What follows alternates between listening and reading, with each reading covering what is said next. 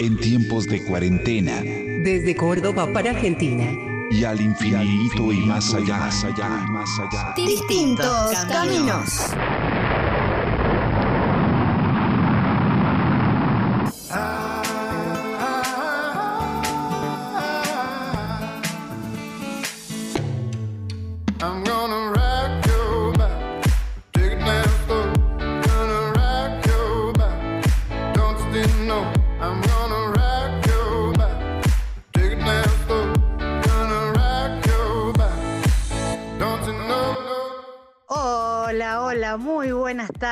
Tardes. Aquí estamos nuevamente para compartir con ustedes esta tarde en la ciudad de Córdoba con esto que es Distintos Caminos.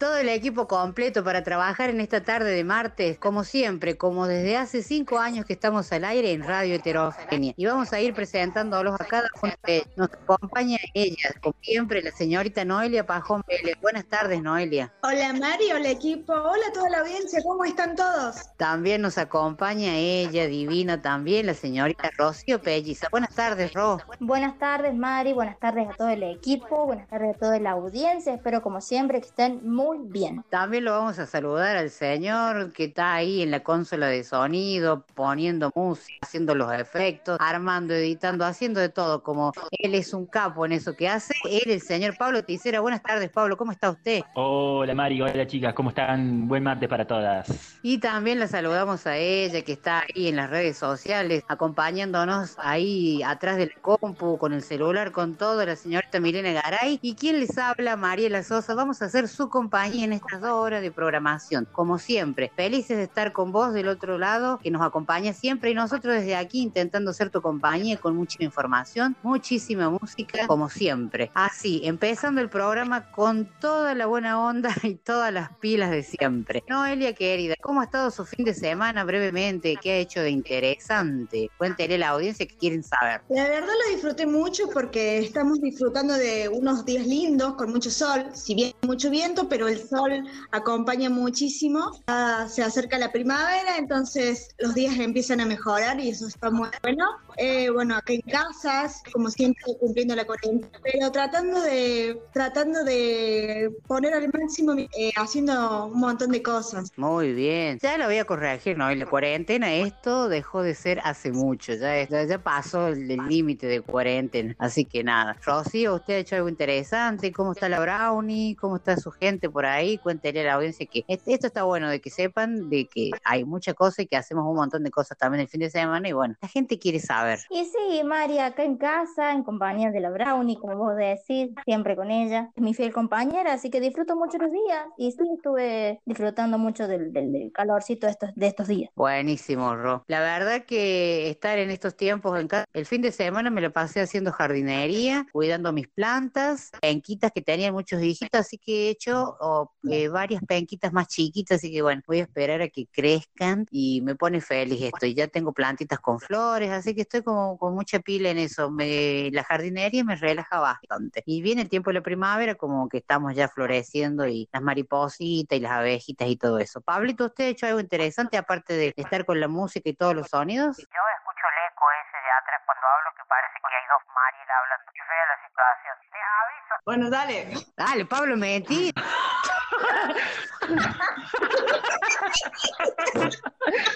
Hablé como si esto una charla de amigos. Bueno, chicas, eh, sí, Mari, como dijiste, eh, pasé un lindo fin de. Por suerte ya se viene la primavera, acá con Dani, saliendo a caminar, a disfrutar el día. Sí, la y verdad ahora, que si estuvo muy quiere. Y ahora, si Dios quiere, eh, me voy a juntar con mi familia. Genial, Pablito, disfrutaré. Entonces, la verdad que nos ha acompañado un lindo fin de semana. Ya se palpita la primavera, ya van cambiando los días, sale el sol mucho más temprano. La verdad que, ¿quién iba a creer que desde marzo a septiembre íbamos a estar en esta situación, no? Y hoy nos encontramos ya en, en septiembre como si nada, con todo lo mismo. Es más, con más casos, con más... Cuando lo pienso me asusta un poco de todo lo que hemos pasado y lo que todavía nos falta, ¿no? Así que bueno. Pero bueno, no, no vamos a palidecer la situación, digamos con la buena onda de la apertura del programa y le vamos a dar para adelante. Rocío, cuénteme cómo pueden hacer para conectarse con nosotros a través de nuestras redes sociales, cómo pueden hacer para escribirnos, saludarnos, pedirnos alguna información, o darnos alguna información también, ¿por qué no? Bueno, Mari, nos pueden encontrar en nuestra fanpage de Facebook como Distintos Caminos. También tenemos Instagram y Twitter, en los cuales nos pueden buscar como Distintos C y ahí nos pueden compartir, pedirnos alguna cosita que les interese. Así es. Y para la gente que se perdió el programa del martes pasado, por ejemplo, ¿cómo pueden hacer, Noelia, para escucharnos otra vez? Nos buscan en inbox como Distintos Caminos y si no por Spotify nos buscan como Distintos Caminos. Muy bien. Pablo, ¿tiene algún tema lindo como para que arranquemos el bailongo acá en el primero,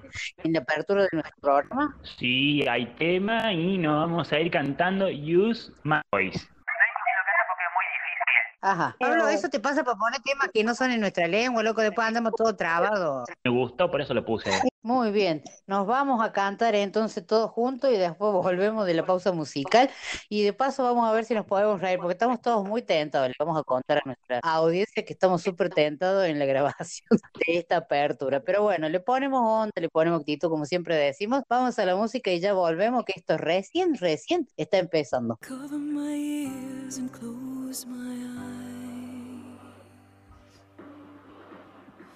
Just long enough to stop the noise.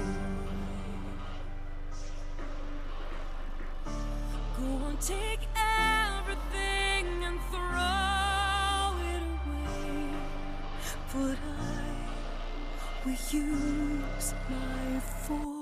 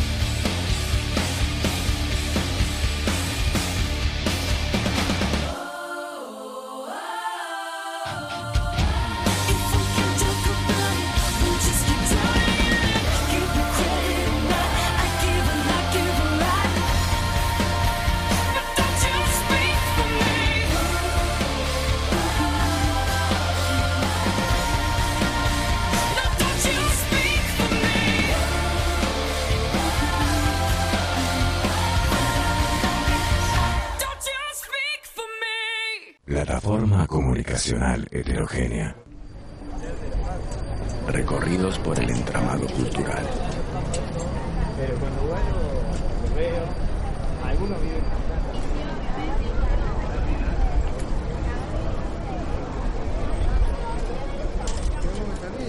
porque Batman ahora, ahora se ve la comanda.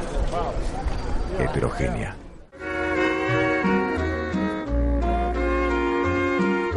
Estás escuchando Distintos Caminos.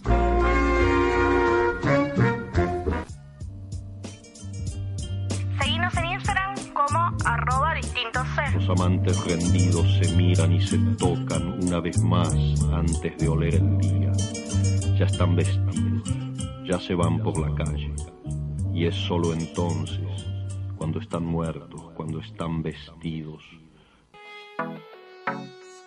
Yo me la paso imaginándote y te lo oído seduciéndome. Toda la noche estás pidiéndome y yo en la cama complaciéndote. Yo siempre me la paso imaginándote. y te lo oído seduciéndome. Toda la noche tú pidiéndome y yo en la cama maltratándote. Así yo me la paso el día entero. Me desespero, aunque en los te chateando de primero. No se te olvidan los regalos de febrero. Y yo te viajaba el mundo entero.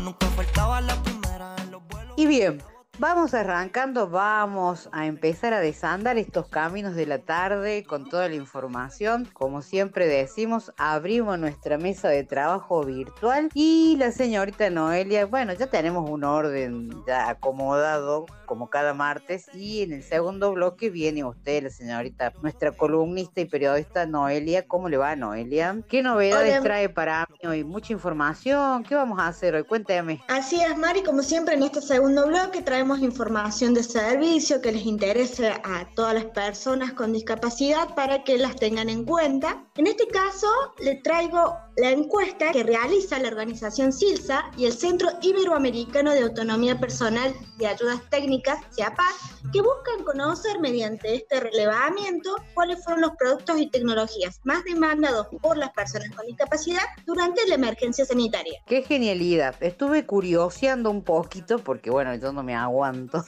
yo tengo que saber también. Y estuve curioseando un poco de la encuesta. Está muy bueno poder tener esta posibilidad de contestar. Así que los invito a que esta encuesta y que la contesten. Porque está bueno en este tiempo de pandemia cómo hemos tenido que recurrir a un montón de cuestiones tecnológicas para poder salir adelante y, seguir una vida medianamente autónoma en, algunas cuestiones, ¿no? Se ha virtualizado todo. Llegó para quedarse. No sabemos cuándo se va a ir y seguimos aplicando y, y apropiándonos de herramientas para poder hacer un montón de cosas, ¿no? Si uno se pone a ver en nuestros teléfonos, en nuestras computadoras, tenemos de todo, ¿no? Así es, Mari. Aparte con las nuevas aplicaciones que van surgiendo día a día, porque esto es así, se va eh, utilizando mucho es- estas nuevas tecnologías que ayudan muchísimo a todas las personas y más a las personas con discapacidad. Así es. También, también digo esto, ¿no? ¿no? Nosotros decimos que todo nuestro programa, la mayoría, por lo menos el 80% de nuestra información es para las personas con discapacidad, pero también tenemos mucha información que aplica para todas las personas, con o sin discapacidad. Muchas veces nuestras informaciones de servicio no es, eh, son para todos en general. Y muchas veces nos encontramos con que la gente que nos escucha que no tiene ninguna discapacidad se apropian de la información y la replican porque siempre uno puede conocer a alguien que tenga alguna discapacidad, que la información le puede ser útil y nosotros, eh, como vivimos, estamos siempre en continuo movimiento con nuestras redes sociales, con nuestra señorita Milena Garay, estamos replicando siempre y reposteando todo para que la gente pueda apropiarse de eso y compartirlo y, y pasarlo, viralizarlo. Así que esta encuesta también, el que escuche, si sabe de alguien que la quiera hacer o que le puede interesar, la puede compartir y replicar y viralizar. Así es, Mari, va a estar posteada en nuestras redes sociales para que directamente entren al link y contesten las preguntas que hay demanda de encuesta.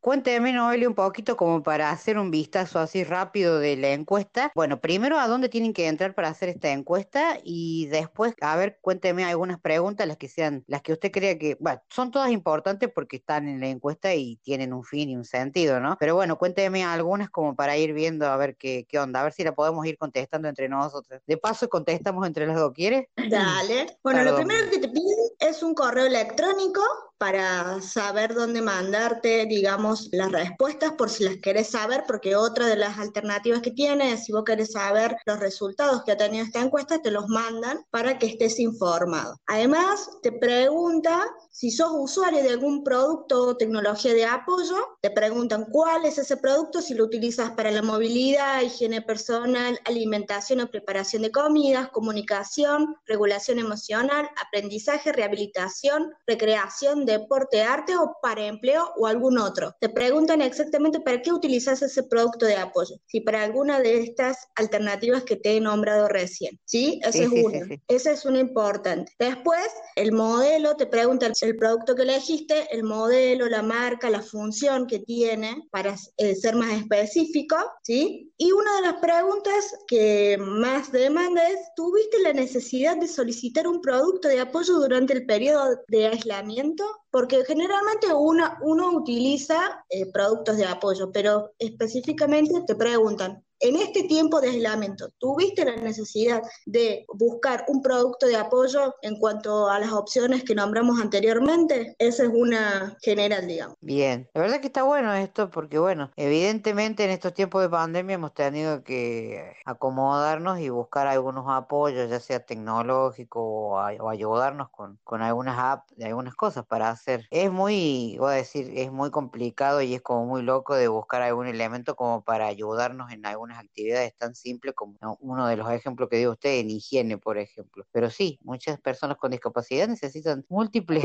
apoyos y son necesarios. Así que está bueno esto de poder responder, no nos cuesta un ratito, te toma unos cinco minutos de tu tiempo y esta información se, re- se recopila para después poder armar un informe y, y bueno, y dar una devolución también, porque está bueno esto que después te puedan dar una devolución desde donde vos mandas la encuesta. Claro, la podés solicitar y te la mandan por el correo electrónico, que es eh, uno de los primeros ítems que vos tenés que contestar, que es obligatorio. Así que, Bien, ¿no? de verdad, no te Sí. toma ni un minuto de, ni un minuto por ahí de, de tu tiempo, y aparte ayudas a todas las personas con discapacidad a que tengan un relevamiento, conozcan, si no conocen, de que hay apoyos para movilidad, higiene personal, alimentación, y también les sirve para eh, informarse a todas las personas. Así que me parece una muy buena iniciativa que, que se tomen en cuenta este tipo de encuestas para informarse. Sí, sí, viene bien esto, así que bueno, ahí lo podés com- lo pueden compartir y pueden también participar y bueno, llenar todos los espacios de las preguntas que están pidiendo la gente de, de Silsa y mm, cómo tienen que hacer para lle- acceder a la encuesta. ¿Vamos a estar haciendo un posteo o hay una página donde puedas nombrar Noé? Eh, no, vamos a estar haciendo el posteo donde eh, va a estar insertado el link para que la gente que quiera participar entre directamente y ahí les va a aparecer la encuesta. Muy bien, Noelia. Bueno, una información de servicio viene bien. Viene bien para que la gente pueda participar también y, bueno, ser parte de, de- de esta movida, de esta encuesta que viene bien para este tiempo. Seguramente eh, después va a haber una devolución de esa encuesta que seguramente la estaremos trayendo a la mesa de trabajo para ver qué es lo que en estos tiempos la gente ha usado más y lo que más ha necesitado en el tema de, de- de- apoyo eh, para las personas con discapacidad. Así que, bueno, vamos a ver en qué va lo de la encuesta, porque recién ahora la han lanzado, así que vamos a esperar un tiempito que seguramente hasta que se recopile todos los datos, a ver qué es lo que más se ha usado, qué es lo que hemos requerido y qué es lo que hemos comprado también, ¿no? Porque bueno, a veces hay cosas que, hay que- apoyos que se pueden comprar también, ¿no? Así que bueno, ¿no? ¿Qué le parece? Bravo la información. Tenemos todavía muchísimo más para hablar, pero ¿qué le parece si nos vamos a la música? Recién estamos empezando en la tarde de distintos caminos, así que bueno, nos vamos a, a hacer esta pausita musical que viene bien para dar paso a los otros segmentos que vienen llegando atrás de la música. No se vayan, ya venimos en la tarde de heterogénea aquí en el Centro Cultural España Córdoba.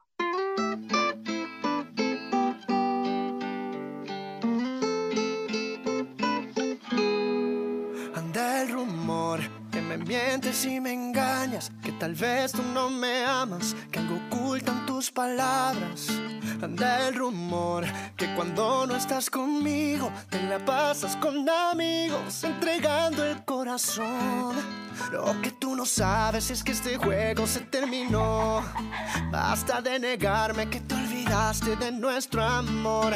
Y si me engañaste, si esto es un fraude, no tiene caso que pidas perdón. Aquí todos te llaman la mentirosa, la traicionera, La que con su mirada va enamorando al que a ti se acerca. No vas a seducirme, no volverás a herirme.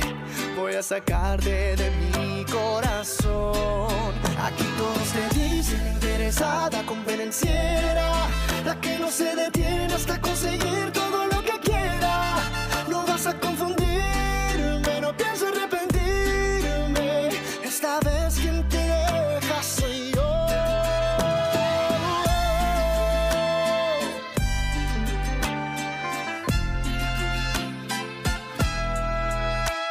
Sé que no soy una santa, no lo soy porque no quiero, pero puedo ser la dama que acompañe tus deseos. No puedes culparme que otros quieran arrebatarte mi amor. No voy a negarte que se distrae este corazón, pero aquí en tus brazos es donde el mundo se ve mejor.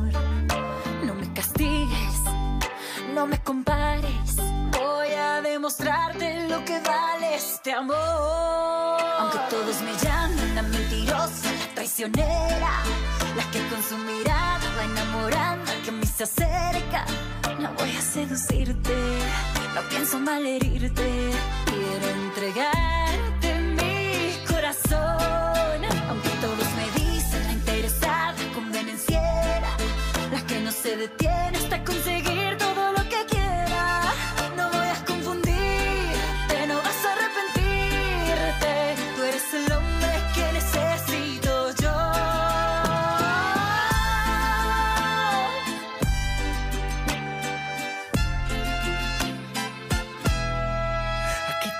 llaman la mentirosa, la traicionera. La que con su mirada va enamorando al que a ti se acerca. No vas a seducirme, no volverás a herirme. Voy a sacarte de mi corazón. Aquí todos te dicen interesada, convenenciera. La que no se detiene hasta conseguir todo lo que quiera. No vas a confundirme, Esta vez quien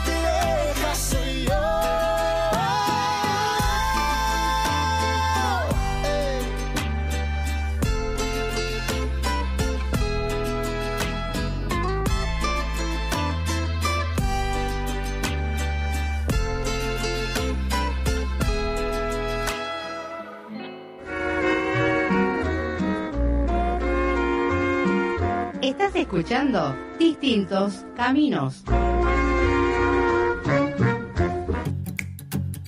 Quédate en casa, que Distintos Caminos te acompaña en la tarde de heterogénea.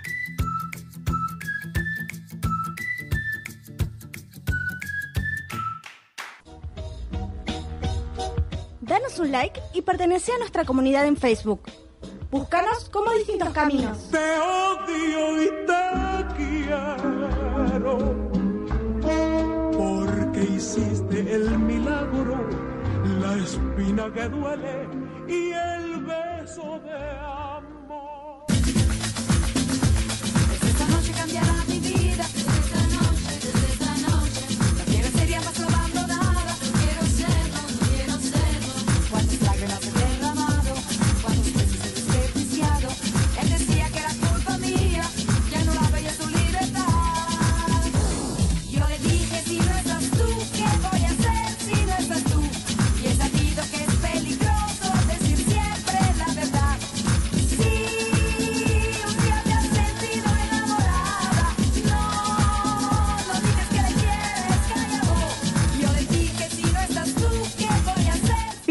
estamos de vuelta después de la pausa musical y hoy ya estamos en este bloque que es esperadísimo por toda nuestra audiencia porque la esperan a ella, la voz fresca de este equipo de trabajo, la señorita Rocío Pelliza. Buenas tardes, Ro, ¿cómo estás, querida? Hola Mari, buenas tardes. Yo como siempre aquí con mi tacita de té al lado y contenta de poder compartir una tarde más en distintos caminos. Ay, la verdad que no he hecho lo mismo que usted. Tendría que imitarla y ir a hacerme una tacita de té. ¿Sabe que tengo ganas de tomar té de canela? Me está Ay, qué dando ganas. rico. Sí, me gusta mucho el tema de la variedad de té y los blend de té. Otra de mis pasiones que está empezando ahí, que estoy empezando a incursionar en el tema de los té. Me apasiona mucho el ritual del té también. Así que tengo ganas de tomar té de canela, así que bueno, después de que cerremos este bloque, voy a ir a, armarme mi té para seguir en la tarde de distintos caminos, acompañado de una riquísima infusión. Llegó entonces la ruleta. ¿Qué le parece, mi querida, si hacemos girar la misma a ver en dónde va a caer la pelotita? Y la hacemos girar, vamos nomás. Ahí viene la pelotita saltarina, sorteando y cayó. Hoy el recomendado del fin de semana cayó en cine. A ver con qué nos va a sorprender Rocío. ¿Qué nos va a recomendar para el fin de semana? O por qué no durante la semana también hacer algo diferente, ¿no? Así es, Mari. Bueno, yo hoy eh, vamos a estrenar cuestión nueva en la ruleta porque siempre hablamos de películas, ya hablamos de tienen que ver con la discapacidad, se acuerdan de Anita, hablamos de películas que tienen que ver con la música, hablamos de los coristas, eh, pero hoy vamos a hablar de un documental que tiene que ver con el personal de salud. Ah, mire qué interesante, qué interesante. A ver, cuénteme un poquito más, amplíeme más. Bueno, es un documental que dura alrededor de media hora para estar. Es un documental corto. eh, yo pienso que a veces no podemos. eh, hay gente que dice, ah, no voy a ver una película porque no tengo tiempo, porque eh, se me hace largo, porque esto, porque lo otro. Entonces ahora, bueno, no tenemos excusa. Es un documental de media horita ahí para que lo, lo miremos tomando algo rico. Eh, es un documental del año 2012 que nos cuenta sobre la vida de la doctora Marta Teodora Schwartz y eh, una doctora muy conocida, una doctora eh, de Buenos Aires, que estudió en Córdoba y se fue a trabajar a la provincia de Misiones en Argentina. Eh, y bueno, de este documental parte de su vida, de cómo fue superando una variedad de obstáculos hasta llegar lo que ella fue, eh, que es la leyenda de, se la conoce como la leyenda de las tres fronteras. Ajá, mire usted. Así es. Em, esta- este documental eh, dirigido por un director misionero de nombre Maximiliano González y fue filmada en Puerto y también como datito curioso le cuento que eh, se recopilaron eh, los testimonios de las personas más allegadas a la doctora para así poder recrear a base de estos testimonios y fotos toda la historia. Qué lindo, la verdad, algo totalmente diferente a lo que estamos acostumbrados a mostrar sobre películas y series y demás. Y está bueno esto que es un corto que dura media hora, como dice usted, que lo podemos ver en el descanso entre que comemos, tomando un té, algo ahí para disfrutar y para conocer más de quién es esta doctora, que la verdad que usted me la trae a la mesa de trabajo y yo estoy intentando aprender también de qué se trata y quién es porque no la había sentido nunca. Así que buen dato. Así como me pasa a mí, le pasa a nuestros oyentes también a algunos que van a conocer la vida de esta doctora y de su trabajo eh, a través de, de vos y de la ruleta que lo traes acá a nuestra mesa de trabajo. ¿Algún otro dato más que puedas marcar, Ro? Eh, sí, te puedo contar que el director Maximiliano González eh, tiene otros títulos también como La Guayaba, que es del año 2012 también, y una obra más reciente de él, Lejos de Pekín, que se hizo en el año 2019. Mire usted, qué bien. Tampoco había escuchado de este director. ¿Ve? Uno aprende cosas nuevas todos los días. Siempre estamos abiertos a nuevas propuestas y a conocer cosas nuevas. Y hoy usted me está sorprendiendo de esta manera. Así que bueno, em, usted va a comentar por dónde lo podemos ver, en qué formato lo vamos a encontrar. Así es, Mari. Eh, bueno, como estamos estrenando eh, cuestiones nuevas acá en la ruleta, también vamos a estrenar eh, una nueva forma de ver que, bueno, ya es bastante conocida, es la plataforma Teilu, em, que podemos crearnos una cuenta y encontramos películas eh, con subtitulado con lengua de señas y también con audiodescripción. Muy bien. Felicitaciones porque traemos para nuestros oyentes la posibilidad de tener acceso a disfrutar de este cortometraje en distintas formas para que las personas con algún tipo de discapacidad, ya sea visual, auditiva o intelectual, puedan acceder a los contenidos y que sean de fácil comprensión y que sean accesibles. Así que usted va a estar seguramente, mi querida Rocío, posteando en la semana los links, todo para que puedan acceder a la plataforma. Es muy fácil, es una plataforma que ya tiene un tiempo acá eh, desde Córdoba y bueno, está traspasando las fronteras de otras provincias y de otros lados, donde es accesible y está bueno, ya que de los medios, medios convencionales no tenemos el tema de la accesibilidad, vamos buscando trabajar para la inclusión de las personas con discapacidad. Así es, Mari. eh, se va a hacer un posteo en la semana con el link de la página de Taylor, donde eh, las personas que ingresen por primera vez se tienen que registrar. Es un- son pasos muy sencillos, la misma plataforma los va a ir guiando. eh, trabaja muy bien con lectores de pantalla, yo la he usado, y eh, se pueden guiar fácilmente, es bastante intuitivo, y se crean la cuenta y después pueden buscar la película con el título El ángel de la selva. El ángel de la selva. Muy bien, Rocío. La verdad, vamos a, usar eh, esta recomendación suya para disfrutar de este cortometraje media horita y podemos aprender algo nuevo que la verdad que no la conocía esta doctora y bueno, y que cuente un poco de, en este cortometraje de saber más de quién es, así que lo podemos disfrutar. Un buen plan para entre semana, para el fin de semana, para disfrutar en familia, para verlo solo, acompañado, en fin alguna cosa rica de por medio, un tecito, mates y a disfrutar de este cortometraje que hoy nos trae la ruleta y la recomendación de ustedes, la señorita Rocío Pelliza, que es un placer contar con usted y bueno, la invitamos a que se quede con nosotros para escuchar buena música, vamos cerrando este bloque y a vos que estás del otro lado, te decimos que no te vayas de la tarde de distintos caminos, que todavía hay mucho más para vos. Cuando crecí me marché del barrio y apenas bajo ya por Madrid. A cambio vivo sin sobresaltos con un hombre bueno que conocí en todas las fotos. Me verás sonreír. La juventud se me fue pasando y me rendí ante la sensatez. Vendí mi piano, compré un buen traje y cada domingo salgo a correr. Podría decirse que todo va bien. Y entonces de repente te veo entre la gente. Durante una mirada a estar juntos y el alma se nos prende. De pronto comprendemos que lo nuestro es para siempre. Pero no hacemos nada seguimos caminando.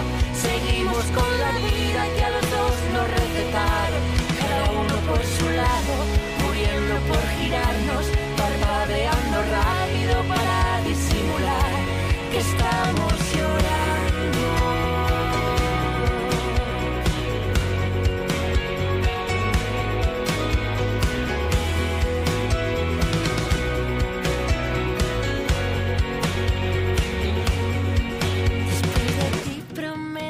Cuidarme y cerré con llave mi corazón.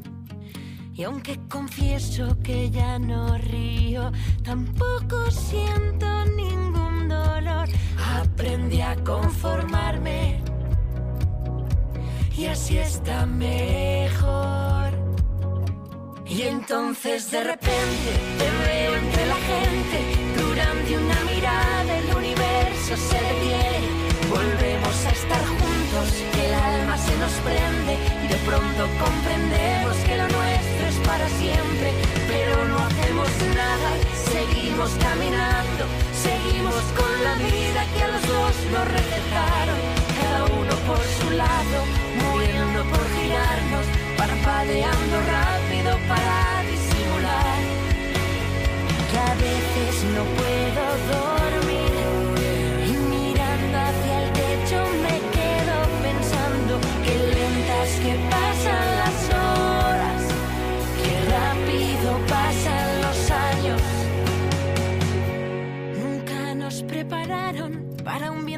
fuerte. Que nos despeine el alma y nos revuelva los papeles. Y aunque mi corazón ya tenga su camino, No sé cómo impedir que sea tuyo este latido. pero no, no haremos nada. Seguiremos caminando, seguiremos con la vida que a los dos nos recetaron. Cada uno por su lado, luchando por girarnos, parpadeando que estamos llorando.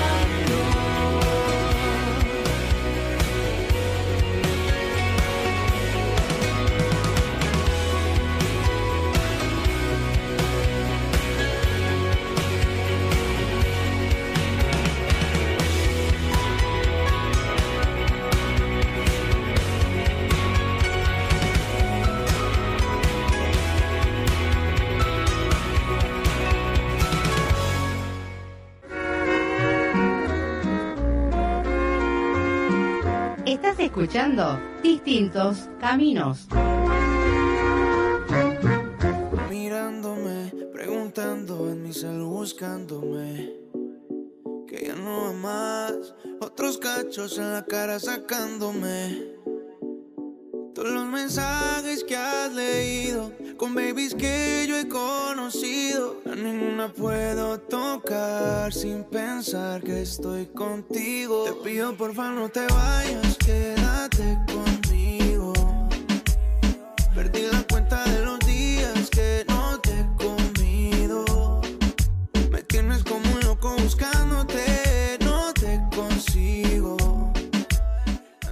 Bien, y volvemos de la pausa musical y vamos abriendo nuestro segmento protagonista, que es el eje principal de este programa. Y como siempre, le contamos a nuestros oyentes que en este segmento invitamos a personas que trabajan para la discapacidad, organizaciones, instituciones, que aportan su granito de arena para poder lograr una sociedad más inclusiva. Y hoy tenemos un invitado de lujo en nuestro espacio. La verdad que eh, como decimos, distintos caminos, va rompiendo barreras y va llegando hacia otros países también. Y hoy eh, vamos a presentarlos a ellos que se presentan como un grupo de jóvenes profesionistas que trabajan para romper las barreras sociales y arquitectónicas para lograr una mejor autonomía e inclusión de las personas con discapacidad. Estamos con Paul Soriano. Buenas tardes, Paul, ¿cómo estás? Hola, ¿qué tal? Este, muy bien, muchísimas gracias por poder estar aquí contigo en este espacio. Totalmente, un placer para nosotros también. Le contamos que eh, este grupo de jóvenes, porque no sos vos solo, eh, llevan adelante este proyecto de Educación Inclusiva México, o MX como está en las redes sociales, y eh, le agradecemos por el tiempo, porque tenemos una diferencia horaria de tres horas, y bueno, Paola está como muy de mañana temprano y nosotros acá estamos en otro horario totalmente diferente. Así que te agradecemos por eso, por estar con nosotros, por coparte con la invitación. Y bueno, y contanos un poquito de qué se trata este proyecto que llevan adelante ustedes y quiénes lo integran también, porque como lo dije recién, no estás vos solo, sino que tenés tus compañeros también. Eh, claro, bueno, te cuento de forma rápida. Este proyecto inició hace dos años y medio aproximadamente y todo comenzó desde que yo estaba en la escuela, estaba estudiando la carrera de arquitectura y me llamó la atención que nunca, nunca me enseñaron el tema de la accesibilidad arquitectónica. O sea, me hablaban de patrimonio histórico, me hablaban de sustentabilidad, pero ningún maestro me exigía en mis proyectos el mínimo de accesibilidad. Total, que yo salgo de la carrera y me pongo a trabajar en diferentes partes de la República Mexicana y estando en Mazatlán, Sinaloa, en un lugar turístico haciendo unas casas, decido renunciar a la empresa, regreso a mi ciudad de origen, Tepic, Nayarit, y me pongo a investigar sobre el tema, en libros, en internet, y bueno, más allá de esto, quiero acercarme a las personas con discapacidad, quienes viven con esta condición, para saber qué sí, qué no y de qué forma puedo apoyar más yo como arquitecto. Es así como conozco a dos personas que realmente se convirtieron en mis amigos. Uno es Ernesto Ormenta. Él en ese momento estaba estudiando Derecho en la Universidad Autónoma de Nayarit. Ya acaba de egresar, ahorita está en proceso de titulación. Él es ciego de nacimiento. Y Shannon Uribe, ella estudiante de arquitectura, usuaria de silla de ruedas. Total, que conozco a estas dos personas, me encanta la forma de ser, me empezó a llevar muy bien y formamos lo que es este proyecto llamado Educación Inclusiva MX, que como ya lo comentaste, somos un grupo de jóvenes profesionistas con y sin discapacidad que trabajamos en romper barreras sociales y arquitectónicas. Conferencias, talleres, diseño arquitectónico es lo que hacemos día tras día para poder llevar a cabo nuestro objetivo principal, que es la mayor autonomía de las personas con discapacidad y verlo y ver que que la accesibilidad, si bien es una necesidad para las personas con discapacidad, es una oportunidad y una ventaja para todos los ciudadanos. Tal cual, eh, muy bien lo, lo, lo explicas porque el hecho de poder accesible, hacer accesible un espacio también incluye que es para todo el mundo igual y le sirve, quizás a las personas, al adulto mayor, por ejemplo, que por ahí también les cuesta. Es una cuestión de romper esas barreras donde eh, apropiarse también de los espacios donde podamos tener acceso y que, sea inclusivo también. No hablamos desde la inclusión, en este caso, bueno, vos como arquitecto que sos, te llamó la atención eso y la curiosidad y te llevó a ir por más. Muchas veces, eh, siempre en este espacio, la gente que empieza a trabajar por la discapacidad le toca muy de cerca porque quizás tiene algún pariente, algún conocido y trata de empatizar y, y empieza a trabajar y apasionarse por esto de poder eh, hacer más inclusivo la sociedad. ¿A vos te pasó así o te surgió así de repente de, de, de, de, ver la situación? Pues no, yo no tengo familiares con discapacidad. Bueno, lo más cercano fue mi abuelita en su momento, que, que ya por la misma edad llegó, llegó a usar una silla de ruedas cuando íbamos a un centro comercial o cuando íbamos a la tienda, pero pues era por su misma edad avanzada y el cansancio.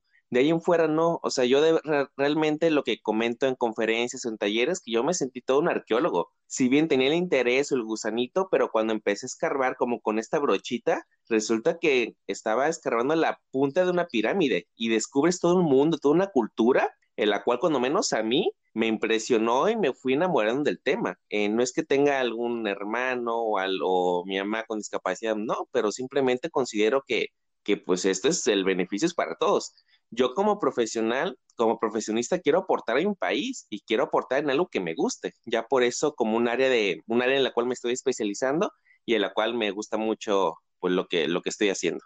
¿Cómo ha sido aceptado y tomado el tema de, de, del trabajo que llevan ustedes adelante cada vez que se presentan a dar charlas y conferencias? ¿Cómo en tu lugar, donde están ubicados ustedes con, su proyecto de trabajo, ¿cómo, lo toma la sociedad y los lugares donde se presentan? ¿Hay un cambio? ¿Vos notás? ¿Cómo, cómo lo vas viendo? Porque eh, a veces no es, eh, es el tema de la falta de conocimiento, a veces, como te decía recién, no sabes de lo que pasa o de lo que necesita la otra persona hasta que no te toca, por eso te preguntaba eso de si tenías algún pariente o algún familiar, y en este caso ya eh, nace innato tuyo de querer ir más allá y poder averiguar más del tema. Entonces, la sociedad a veces tiene esa falta de, de conocimiento con respecto a la discapacidad y de las cuales son las sí, necesidades. Sí, correcto. ¿no? Por ejemplo, lo que yo he visto es que hay muchos prejuicios o muchos tabús o muchas ideas erróneas de lo que es una discapacidad o lo que es una persona con discapacidad. ¿Por qué? Porque no llega a haber cierta convivencia, es lo que yo he visto. Y luego este tema se ha manejado por muchos años de una forma como de lástima o asistencialismo, eh, más allá que es un tema de derechos humanos. Y pues bueno, el nosotros acercarnos a las personas, a jóvenes de preparatoria, universidades, a dar talleres a instituciones, de repente, y nos han dicho ya, ya cuando tienen algo de confianza, dicen, ¿sabes, ¿saben qué? A mí me enviaron de mi trabajo, pero yo creí que me iban a hacer, hacer sentir mal, que iba a tener sentimiento de culpa, porque este tema muchos lo manejan así como con regaños, y pues no, nuestra forma de trabajar el tema, como no sé, ser jóvenes o tener un sentido del humor similar, es con dinámicas, es con un poquito de humor negro tal vez, pero vemos que sirve muchísimo, vemos que las personas empatizan y que ya no ven a una chica en silla de ruedas, ven a una muchacha que se llama Shannon, que si bien tiene la condición de discapacidad eh, motriz, pero es una persona que estudia, que trabaja, que tiene un novio, tiene una hija y pues es una muchacha más, que hay que estar consciente de la condición de vida de las diferentes personas. Por ejemplo, Ernesto, que es mi compañero ciego, también hay muchos que tienen ciertos prejuicios y ya los terminan conociendo, platicando y como decimos acá, cotorreando, o sea, convivir, pues ven que es un chico que un poquito llevado, que le gusta la tecnología, que le gusta platicar y pues es eso, acercarnos a las personas y nosotros ser un claro ejemplo de, de, de lo que es inclusión desde Educación Inclusiva MX, al tener personas con y sin discapacidad que nos llevamos de la mejor manera. Totalmente, es, lo, es el mejor ejemplo y la mejor manera de visibilizar de lo que es la discapacidad. Eh, nosotros acá en Argentina trabajamos mucho con eso, también estamos en un proceso paulatino de cambio acerca de la mirada de la sociedad, la que tiene con respecto a las personas con discapacidad y eso que marcas vos de los prejuicios y tabú es mucho, es muy normal y bueno, hay que ir con eso y siempre digo que hay que ir cada uno desde su lugar, desmistificando esos conceptos erróneos acerca de, de, de la discapacidad y de la condición que cada uno le toca, porque en cierta forma somos todos seres humanos, todos somos iguales, tenemos sueños, queremos cosas, tenemos ilusiones y bueno, nos tocó una condición, una discapacidad que nos permite eh, apropiarnos de herramientas y de situaciones para llevar una, una vida totalmente plena y autónoma en muchos aspectos. Pero bueno, nos encontramos en este caso, como lo que planteas vos del trabajo que hacen ustedes, de barreras, en este caso arquitectónicas, donde nos encontramos que hay muchos lugares donde quizás no tenemos los medios de acceso, porque ese es el trabajo que realizan ustedes, empezar a concientizar. Contame un poco en qué consiste eh, un poco más a fondo del trabajo de sus charlas. Por ejemplo, si te, se presentan a un espacio, eh, ¿cómo, cómo abordan el tema? ¿Qué, ¿Qué soluciones? ¿Qué plantean? Bien, uno de nuestros objetivos, o lo que consideramos una herramienta fundamental, es visibilizar el tema, tanto de forma presencial y, bueno, ahorita por la pandemia que está a nivel mundial, el acercamiento a redes sociales también lo consideramos muy, muy importante porque así llegamos, por ejemplo, simplemente ahorita tengo la oportunidad de poder charlar contigo y estamos en países miles de kilómetros, pero tenemos esta ventaja de conectarnos vía online y poder compartir nuestra experiencia, nuestro conocimiento y poder llegar así más a más personas. Nosotros manejamos las conferencias y los talleres de una forma profesional, dinámica y amena. Interactuamos con las personas, de repente esos miedos, esos o esos prejuicios que tienen los asistentes, eh, queremos que lo rompan o lo rompen y simplemente con vernos, eh, convivir, platicar, porque muchos nos dicen, ¿saben qué, Paul? Luego de repente ustedes dicen algunas bromas, algunos chistes y pues yo me quiero reír, pero mi enseñanza desde niño, desde niña es que no, no te rías de este tema porque es malo y aunque la, sea una broma chistosa, aunque lo diga una persona con discapacidad, es como de cierta que se, se contienen, pero al final pues ya se termina desenvolviendo y practicando como personas. Consideramos que este acercamiento social es una muy buena herramienta para que ellos mismos puedan ejercer desde sus trincheras un trabajo en pro de la inclusión. Te cuento de forma rápida, terminando un taller, el cual nuestro taller se llama Viviendo el Braille, dos, tres personas se acercaron a nosotros para darle continuidad a, a proyectos que tienen. ¿Sabes qué? Yo tengo una cafetería, quisiera hacer una cafetería, pero quisiera tener un menú en braille en mi cafetería, aunque no tenga familiares, aunque no tenga amigo, amigos con discapacidad visual, lo quiso hacer y lo hicimos en conjunto. Otra chica que tenía una sala de lectura nos dijo, ¿saben qué? Yo de verdad no me había pasado por la mente todos esos temas. Yo reúno a mi gente en un café de un segundo piso, busco un café en planta baja, llegaron ahí tres chicas usuarias de silla de ruedas a su sala de lectura y son pequeños detalles que la gente y de diferentes carreras, profesiones, de diferentes oficios se acercan y terminan aportando cada quien desde su trinchera y eso nos encanta. Totalmente, está, está bueno eso de cambiar esos conceptos y esas miradas, ¿ves? Mira cómo ustedes aportan también a la sociedad y son cosas mínimas que quizás no pasan de, como decimos nosotros, de, de, de, de- de por mala onda o por falta, es por falta de Correcto. conocimiento. Nunca uno va a tener ese criterio de decir, bueno, ¿cómo hacemos algo que sea accesible para todo el mundo? Cuando uno piensa en accesible, no hablamos, como vos decís, por ejemplo, de una cartilla en braille. Hablamos de un montón de situaciones. Quizás armar una cartilla en braille, una cartilla con lenguaje claro y simple para las personas que tienen alguna discapacidad intelectual, eh, una cartilla en macrotipo con colores de, cos- de contraste para las personas con baja visión. Inclusive desde nosotros trabajamos mucho el- haciendo hincapié en el tema de la comunicación, por lo que estamos en los medios, de poder hacer las páginas inclusivas, que las fotos tengan descripción, que los videos tengan un subtitulado o si es posible un lenguaje de señas, un intérprete, para que sea accesible para todo el mundo. Y son cosas tan simples como que vos decís, "Uh, pero ¿cómo voy a hacer eso? No lo sé hacer. Y quizás Facebook, quizás Instagram ya tienen para ponerle un lenguaje, el texto alternativo, tienen cómo hacer cosas y son cosas tan simples y básicas que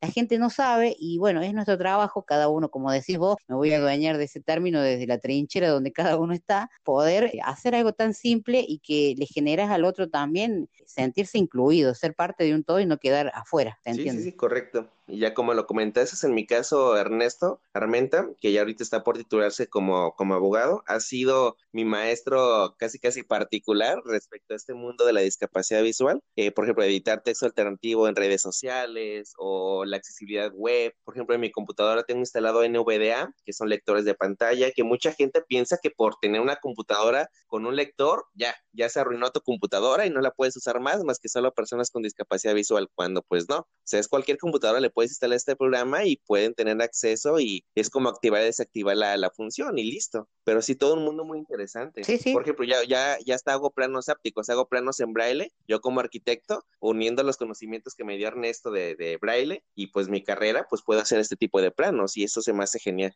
No, está buenísimo es, eso de poder tener esta participación y bueno, de ir y haciendo un poco, como decimos acá, escuela, escuela enseñando y, y- y dando, sembrando ese bichito que vos decís para querer conocer más y aprender más y también eh, amigarse con la discapacidad y sacarse esto de, de- de- tener miedo, porque muchas veces me, me gusta cuando decís esto de, de que hacemos chistes, es verdad, eh, las personas con discapacidad muchas veces hacemos chistes con respecto a nuestra condición, quizás el- la persona con discapacidad visual te dice nos vemos y vos te quedas como mirando que no sabes qué vas a hacer o qué vas a decir. Y es algo natural, normal que nos digamos así o que, o que le digas a una persona que está en silla de ruedas, bueno, dale, corre, vamos y nada, o sea, lo naturalizas de una manera y eso hay que hacer también con la sociedad que naturalice. Yo creo que la mejor escuela es empezar desde la escuela, la primaria, el jardín, incentivando y concientizando para que sea algo natural, que sea visto no- normalmente. Por eso me parece que por ahí también está bueno esto de las charlas que puedes dar en los colegios, en los lugares donde los niños adquieren y adoptan muy rápido estos tipos de consejos y de aprendizaje y lo naturalizan al toque, ¿no? No tanto como los adultos que por ahí somos más complejos, Sí, ¿no? sí, sí. Sí, con los niños si se hace un cambio desde, desde que están en la primaria, desde que son pequeños, pues es genial. En mi caso, yo no me tocó convivir con personas con discapacidad hasta, hasta conocer a esas dos personas, de verdad. Yo en la, te doy un dato, aquí en Nayarit, nuestro estado, es número uno en prevalencia de personas con discapacidad a nivel nacional. ¿Qué quiere decir esto? Que de cada mil habitantes hay 82 personas con discapacidad en nuestro estado, cuando la media nacional es 60. Y yo al ver estas estadísticas que nos da nuestro gobierno, me sorprende porque yo en la primaria no tuve ningún compañero con discapacidad, en la secundaria tampoco, en la, en la preparatoria había un muchacho que tenía discapacidad motriz, estaba en, otra, en otro salón, y en la universidad, ese mismo muchacho también se mete a la universidad donde yo me metí, y aparece una chica de administración de eh, empresas, usuaria de silla de ruedas. Total, mi vida académica fueron solo dos personas con discapacidad, cuando las estadísticas te dicen que en realidad hay muchísimos más mínimo en, en, mi, en mi estado, en mi región, y eso me sorprende. Sí, la verdad que es una estadística importante la que estás dando, porque eh, bien es cierto, el tema de cada país, el tema de la discapacidad es abordada de distintas maneras y, y es lo que te contaba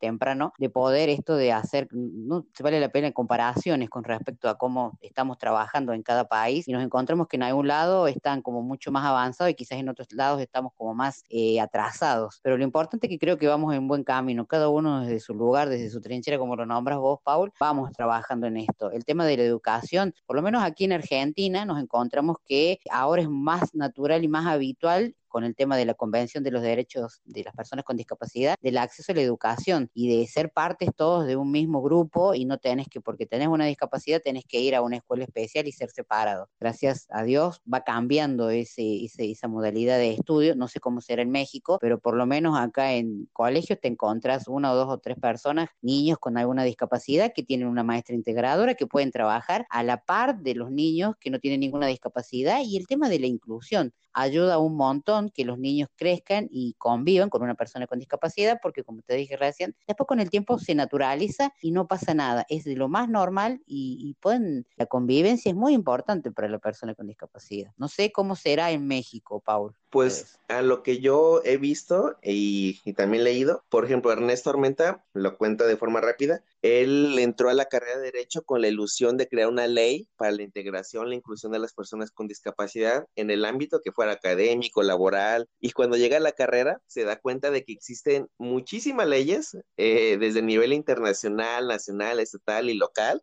y se queda, oye, ¿por qué hay tantas leyes en la cual todo en, en texto está muy bonito, pero la realidad es otra? O sea, en realidad su mamá, la mamá de Ernesto, la mamá Sí. de otras personas con discapacidad que he conocido, ¿cómo le batallaron? Y se, o sea, hasta me, me enoja de que tengan que batallar para que sus hijos, siendo unos niños, no pueden entrar a una escuela regular, tienen que estar batallando, tienen que estar mintiendo, entre comillas, porque se dicen, ah, por cierto, mi hijo eh, es ciego. Ah, señora, fíjese que aquí no puede estar porque su hijo es ciego, pero la ley dice que todos tenemos derecho a la educación, la ley dice muchas cosas muy bonitas, pero la gente es sumamente ignorante. Es como ya lo, igual ya lo comentaste, no es que seamos malos, por así decirlo, simplemente somos ignorantes. Piensan que una persona ciega no puede desarrollarse. Pues no, o sea, Ernesto está terminando una carrera, es de las personas más inteligentes que conozco y, y eso, cotorrea, tiene mucha cultura general, por ejemplo, eso me agrada mucho de, pero pues no, él escribe, él lee, él, él redacta, él aprende y, y él da a conocer también el conocimiento que tiene. Pero pues, pues no sé, de repente, yo, yo no sufrí eso, eh, por fortuna,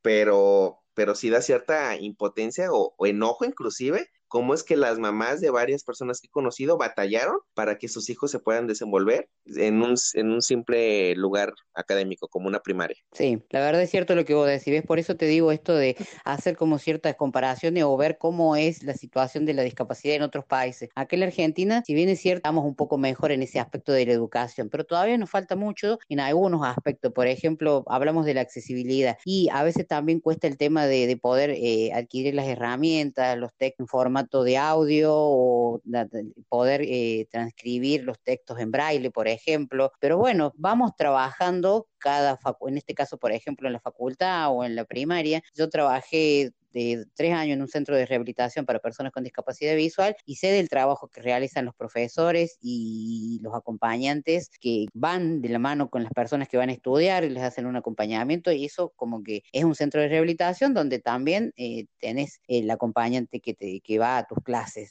con vos, quien los requiere. Y después cuando ya te vas a la facultad, los chicos, yo conozco eh, profesionales que se han recibido y que han hecho toda su carrera y quizás con un poco de empuje y batallando también, como vos decís, porque muchas veces no en todas las carreras tenés la facilidad, la facilidad de la actividad del material eh, adaptado para vos. Y bueno, te encuentras con situaciones que por ahí son injustas, pero no hay que ir desde el lado del enojo, por lo menos esa es mi experiencia y mi opinión, sino que bueno, eh, tratar de, de ir desde el lugar de cada uno, cambiando un poquito y abriendo un poco la mente. Y bueno, quien quiera se va a sumar y quien no quiera, bueno, se quedara en eso medio troglodita la situación, pero bueno, uno también tiene que cuidarse un poco y seguir para adelante, ese es la- lo mejor. Pero bueno, la verdad, Paul, que es muy fructífera la charla con vos, eh, de, de saber cómo, cómo están trabajando ustedes y de que también puedas mostrar tu trabajo aquí en la Argentina. Contame un poco cómo pueden hacer las personas que en este momento están escuchando, que se quieren conectar con vos para charlar un poco, intercambiar ideas, ver qué, qué trabajo están haciendo ustedes. ¿A dónde te pueden buscar? Contanos un poco de tus redes sociales, páginas, etc. Bien, en Facebook nos pueden encontrar como Educación Inclusiva MX y nota en educación, pongan el acento en la O, porque luego nos dicen, no los encuentro y, y si le ponen acento en educación como tiene que ser, si aparecemos. Eh, acabamos de llegar a 10 mil seguidores, eso no- nos, nos alegra, nos motiva y esperemos llegar a más personas. Y también el teléfono de WhatsApp. Ay, a ver, están desde Argentina. Ah, creo que la clave de México es más 52. Ya mi número es 311-112-8183. Pero igual, eh, si quieren más fácil en Facebook y ahí viene también el teléfono de contacto en vía WhatsApp para que ya nada más le den un clip y los mande directo a, mi celular. Y el correo es educacioninclusiva.gmail.com para que también, por si nos quieren enviar un correito, ahí, ahí nos puede llegar a la bandeja de entrada. Educación Inclusiva MX, perdón, Bien. arroba gmail.com. Bien, bien, bien. Importante agregarle MX por México, ¿no es cierto? Pero yo ya lo saqué como que era por eso y yo te lo dije así. Bueno, la verdad que ha sido un placer. Espero, está bueno esto de crear estos vínculos de países hermanos, de poder eh, eh, ver cómo se trabaja por la discapacidad en otros lados y que ustedes también puedan eh, ver lo que se hace acá en Argentina. Y la verdad que vamos en buen camino. Considero que vamos en buen camino. eh, es lento, pero bueno, va a llegar un punto donde no va a hacer falta todas estas cuestiones y que va a ser algo natural y que las personas con discapacidad no van a necesitar de, de todos estos apoyos y de todas estas herramientas para salir adelante. Fundamental esto de poder darnos a conocer y visibilizar, en este caso, nuestro espacio, que puedas participar. Y te agradecemos el tiempo por estar. No sé si quieres marcar alguna cosa, alguna cosita que te haya quedado ahí por decir, Paul. Pues bueno, a las personas que todavía no conocen este tema, los invito a que se acerquen. Puede que se enamoren del tema como yo lo he hecho. Y dos aspectos también fundamentales que considero que es visibilizar el tema tema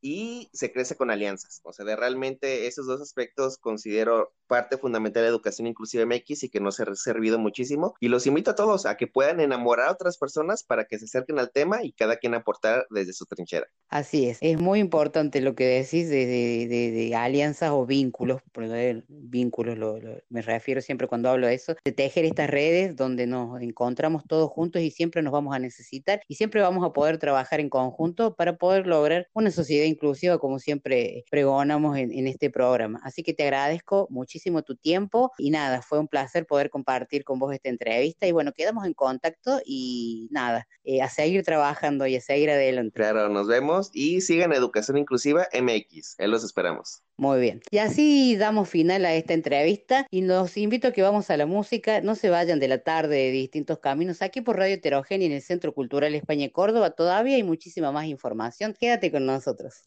Deja de mentirte. La foto que subiste con él diciendo que era tu cielo. Bebé, yo te conozco también, sé que fue para darme celos. No te diré quién, pero llorando por mí te vieron. Por mí te vieron. Déjame decirte, se ve que él te trata bien, que es todo un caballero. Pero eso no cambiará que yo llegué primero. Sé que te va a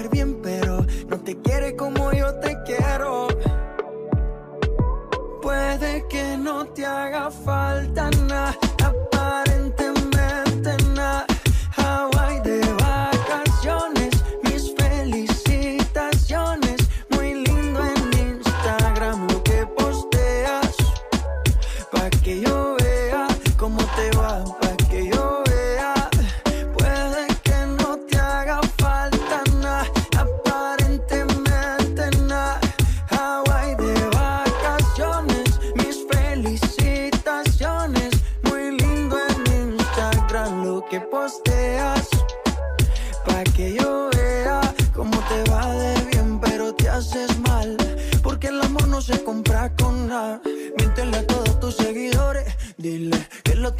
son mejores. No creo que cuando te llame me ignores. Si después de mí ya no habrán más amores. Tú y yo fuimos uno. No se muera y uno antes del desayuno. Fumábamos agua que te pasaba el humo. Y ahora en esta guerra no gana ninguno. Si me preguntas, nadie te me culpa. A veces los problemas a uno se le juntan. Déjame hablar, porfa, no me interrumpas. Si te hice algo malo, entonces discúlpame. La gente te lo va a creer. Actúas bien ese papel, baby. Pero no eres feliz con él. Puede que no te haga falta nada,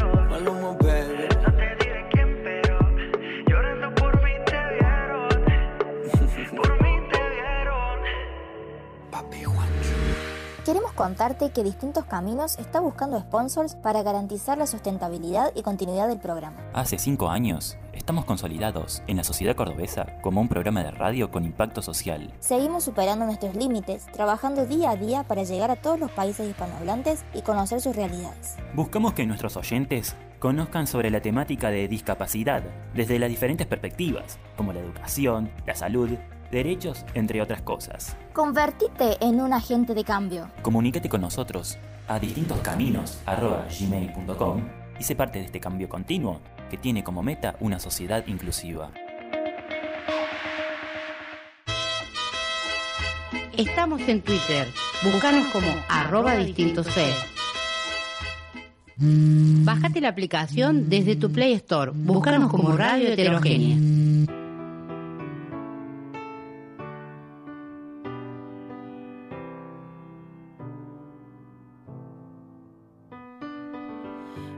The start, you were a thief, you stole my heart, and I, your willing victim.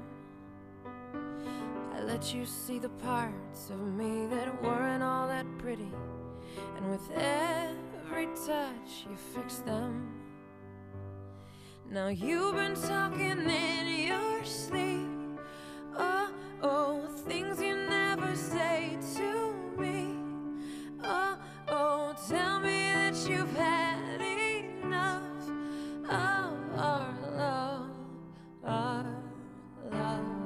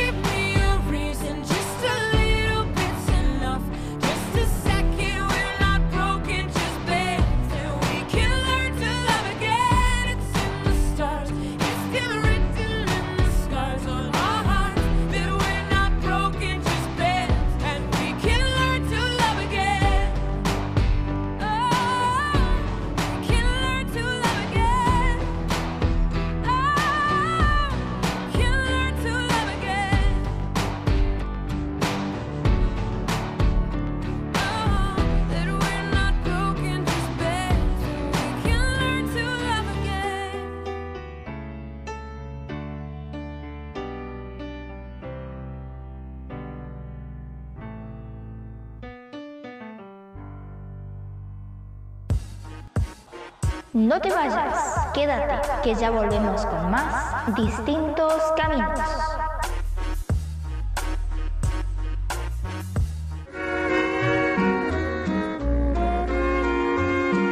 Estás escuchando distintos caminos.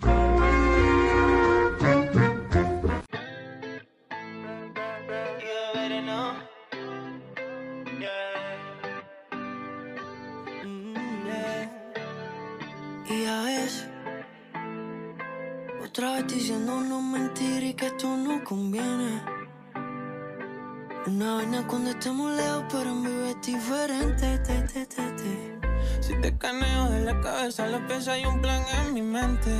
Yes, indecente. Es ahí donde la vida se enjosa, enjosa, mi boca se angustia. Porque se quiere pero te busca. Y de luna a luna yo me hago la pregunta: ¿Qué cara carajo hacemos aquí otra vez? Y la respuesta es que no gusta, gusta. Pero pareciera que te asusta, me asusta. Pero ya que estamos aquí los dos, vamos a equivocarnos otra vez. Vamos a darnos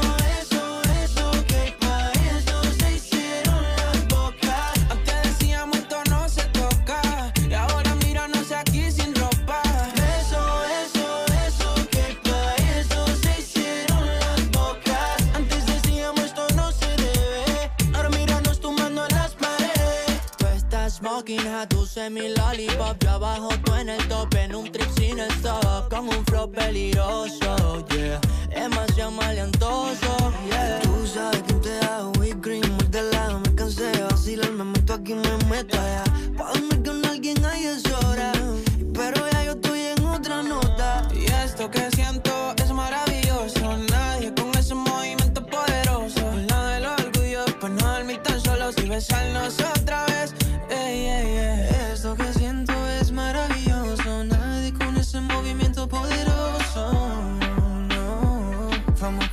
nosotros.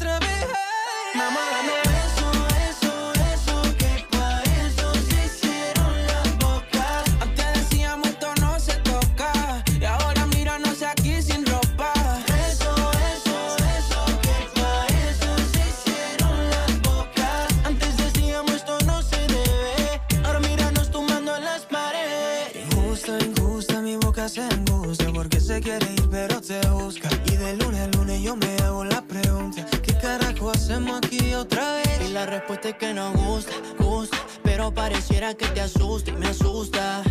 Pero ya que estamos aquí los dos, vamos a equivocarnos otra vez. Mamá, danos eso, eso, eso, que pa'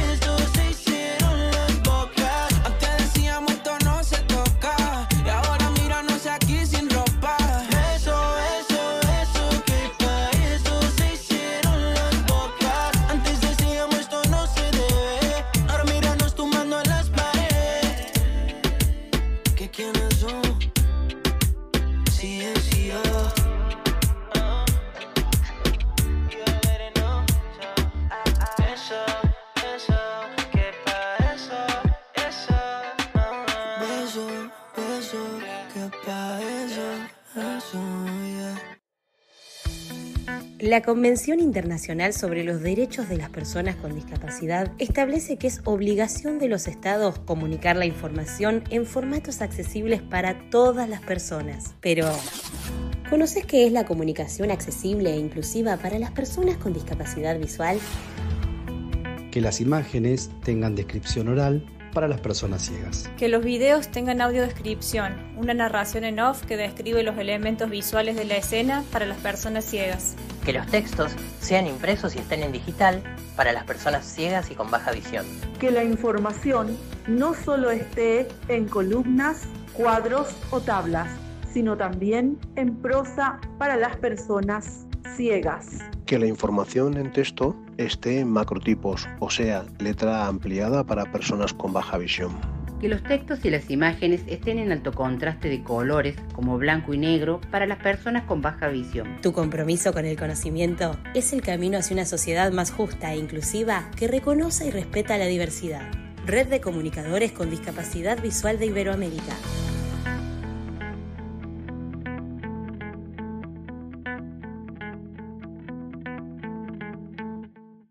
Si tuviste coronavirus y te recuperaste, podés donar plasma para ayudar a otros enfermos. Es rápido, poco invasivo y colabora con la recuperación de los pacientes con COVID. Si ya pasaron como mínimo 14 días desde que te dieron el alta y querés donar plasma, comunícate por WhatsApp al 351-704-4884 o por mail a centroplasmaferesiscovid19 Entre todos, podemos y hacemos más.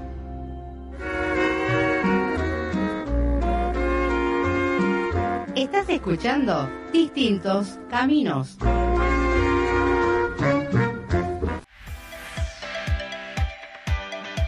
Búscanos en TikTok como arroba distintos caminos. Seguinos y sé parte de nuestra comunidad.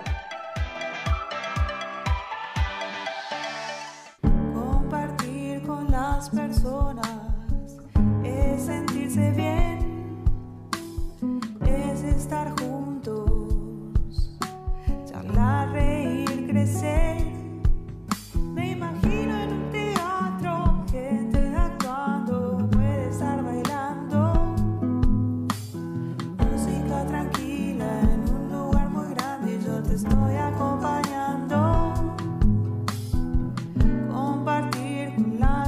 Personas es sentirse alegre, es mirarse a los ojos. Aquí estamos, ya volvemos de la pausa musical y estamos abriendo el quinto bloque en la tarde de distintos caminos. Noelia, querida, nos reímos un rato, hablamos macana. Cada vez que grabamos nos hacemos unos platos. Ah, ese término mío del año del jopo. Dos términos viejos, como el jopo y el plato. Nos agarramos mal, mire. Es verdad. Siempre nos trae esos dichos que no entendemos y nos tiene que andar explicando, pero yo creo que en algún momento de tanto que los dicen, nos vamos a acordar. Claro, claro, ¿no? Si yo estoy trabajando con un equipo del kinder, son todos bebés, ¿no? Si son todos ya tienen su edad, son términos que se escuchan. No me hagan sentir como que yo soy vetusta. Háganme el favor. Seguimos usando términos raros. Va, en fin, basta. No, se nos está yendo la, credibilidad, vaya a saber dónde así. Bueno, pero le ponemos onda la tarde. Es así. Bueno, cuéntame hoy qué trae para nuestro bloque eh, el quinto, este que usted, bueno, por ahí trae cosas culturales, cosas interesantes. ¿Qué será hoy que nos va a traer? ¿Qué nos va a contar? Bueno, la canción de cortina que estábamos escuchando, ¿sí? Se llama Compartir, que compusieron un grupo de jóvenes con discapacidad intelectual que asisten a la Fundación Nosotros. Sí, justamente le estaba por preguntar qué, qué era esa canción que estamos escuchando ahí de, de cortina un poquito, así que nada, mire qué lindo de los chicos, che. ¿Viste cómo hacen las señoras grandes?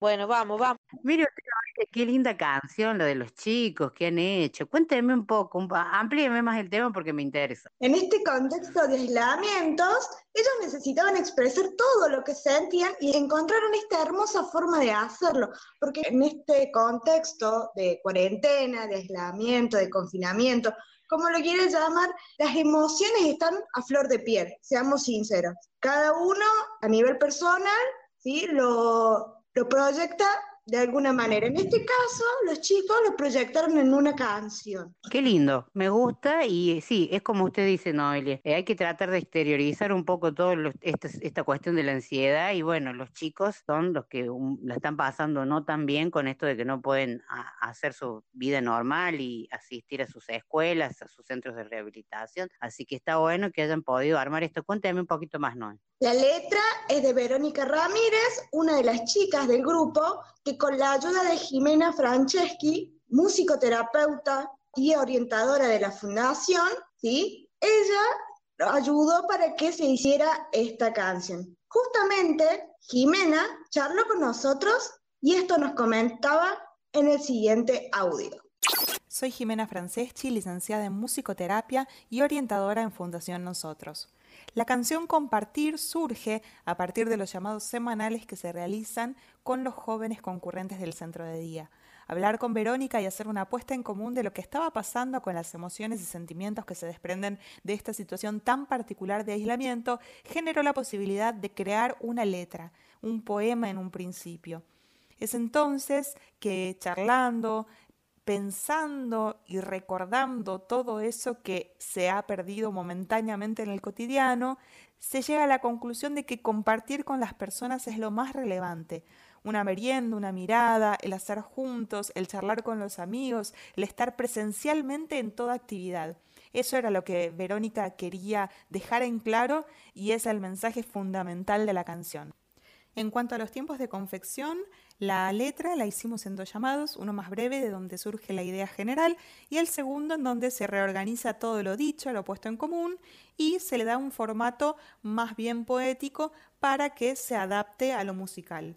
Luego, entre que se musicaliza justamente, se graba, se arregla y además se adhieren algunos mensajes que son voces en off de otros jóvenes, dura tres semanas y ya teníamos producto final. Las repercusiones cuando la canción empezó a circular internamente fueron muy positivas. Los chicos comentaban que se sentían emocionados e identificados con la letra, pero además descubrieron a su compañera y amiga en una fase creadora. Y eso hizo que se despertara el deseo de crear, se vieron reflejados en eso que habían escuchado. Y justamente esa es la importancia del tema compartir, que puedan explorar esa faceta creativa, esa faceta artística que es inherentemente humana y que a veces uno necesita ese empujoncito para poder lograrlo. Entonces, con una escucha atenta y con un producto final terminado que demuestra que si uno trabaja puede lograrlo, entonces esto es el puntapié inicial para dar comienzo y gestar nuevos productos. Bien, qué interesante lo que nos cuenta Jimena en el audio. La verdad que muy me gustó mucho la forma en que llevaron a poder armar esta canción los chicos, ¿no? Y poder exteriorizar un poco y, ponerlos a trabajar de alguna manera. Y eso también sirve para eh, obtener sus cabezas ocupadas también, para que no estén tan de ocio y pensando en estos tiempos de todo lo que está pasando, ¿no? Así es, aparte como decía ella, el tiempo de confección de esta canción duró tres semanas, ¿sí? La letra se hizo en dos llamados telefónicos. Hay que aclarar que los dos llamados telefónicos se hicieron por vía común, no por Zoom ni por alguna de estas aplicaciones, porque justamente Verónica no contaba con ese tipo, con internet, digámoslo así, así que se hicieron por dos llamadas comunes, ¿sí? Se hicieron la letra Y también, como decía, se incluyen otras voces de otros jóvenes de la fundación.